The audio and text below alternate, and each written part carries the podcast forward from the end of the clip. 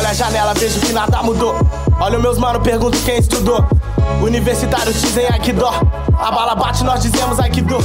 Com o discurso de que a população brasileira está mais segura armada, o presidente Jair Bolsonaro promoveu nos dois primeiros anos de governo uma série de medidas para aumentar o poder de fogo dos brasileiros. Dentro de um tema complexo e com várias vertentes, são ao todo 14 decretos, 14 portarias de ministérios ou órgãos do governo, dois projetos de lei que não foram aprovados e uma resolução que flexibilizam e facilitam o acesso para a compra de armas e munições no país. Mas o que a população acha dessa decisão? Acredito que o país ainda não está preparado para esse tipo de medida, tendo em vista os diversos casos de crianças com armas em ambientes domésticos que, por curiosidade, acabam se ferindo ou ferindo outras pessoas. E eu acho que o que nós precisamos no momento mesmo é discutir a nossa educação de base, fazer investimentos na educação. Eu não acredito que essa política do governo de armar a população vai aumentar a violência, vai não, vai diminuir, porque a violência já está grande, porque os bandidos estão armados e o cidadão desarmado. Na minha opinião, o governo tem que se preocupar em investir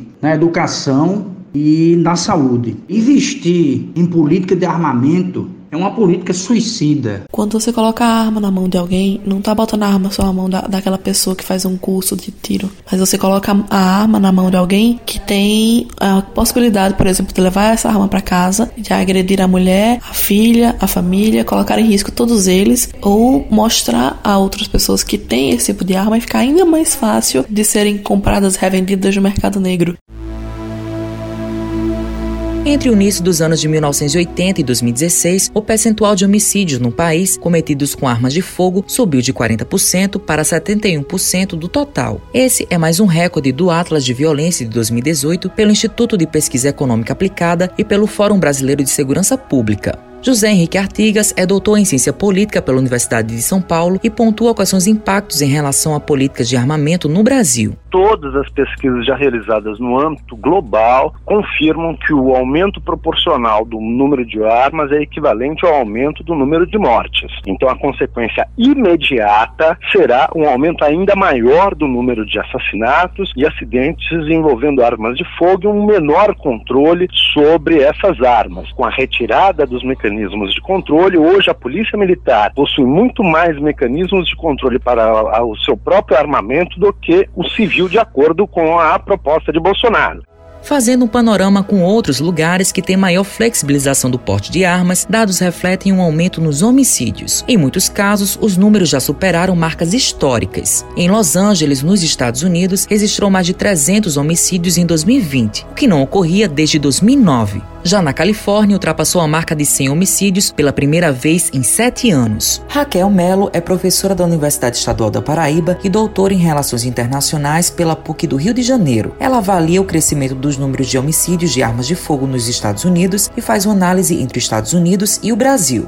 Num estudo amplo realizado por pesquisadores de três universidades americanas, verificou-se um aumento, de fato, das taxas de crimes violentos justamente nos estados norte-americanos, onde o acesso a armas de fogo era facilitado pela lei. Da mesma forma que no Brasil, a maciça maioria dos estudos científicos publicados concluem que a quantidade de armas está relacionada ao aumento de homicídios e outros crimes, incluindo o feminicídio. Além disso, os estudos também apontam uma relação entre o aumento do acesso às armas e o aumento do número de suicídios, o que torna essa relação também uma questão de saúde pública. Resta saber se com essas mudanças no cenário americano, né, e a tendência a um maior controle na compra de armas pelo mercado interno, aliado isso à geração de um maior mercado consumidor no Brasil por conta dos decretos de Bolsonaro, se esses fatores juntos podem significar ainda mais armas entrando circulando no Brasil. Vamos ter como um ponto de inflexão as eleições de 2022.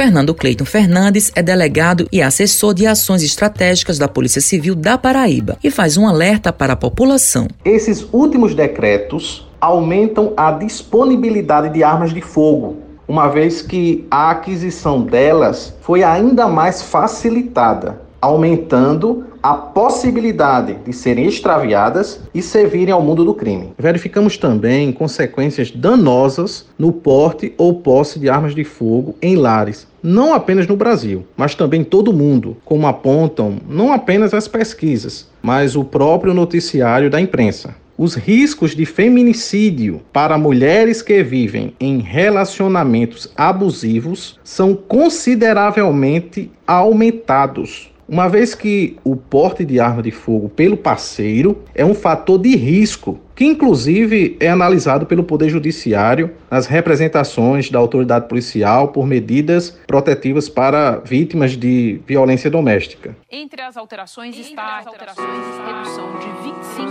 de 25 a idade mínima para a compra de armas. Compra de armas. Dois disparos desse revólver.